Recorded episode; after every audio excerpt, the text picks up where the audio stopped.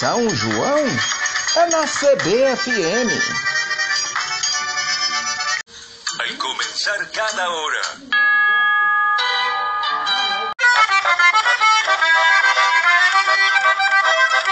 Floriano Dutra. Olá, amigos. O acordeon é um instrumento musical aerofone de origem alemã, composto por fole, palhetas livres e duas caixas harmônicas de madeira.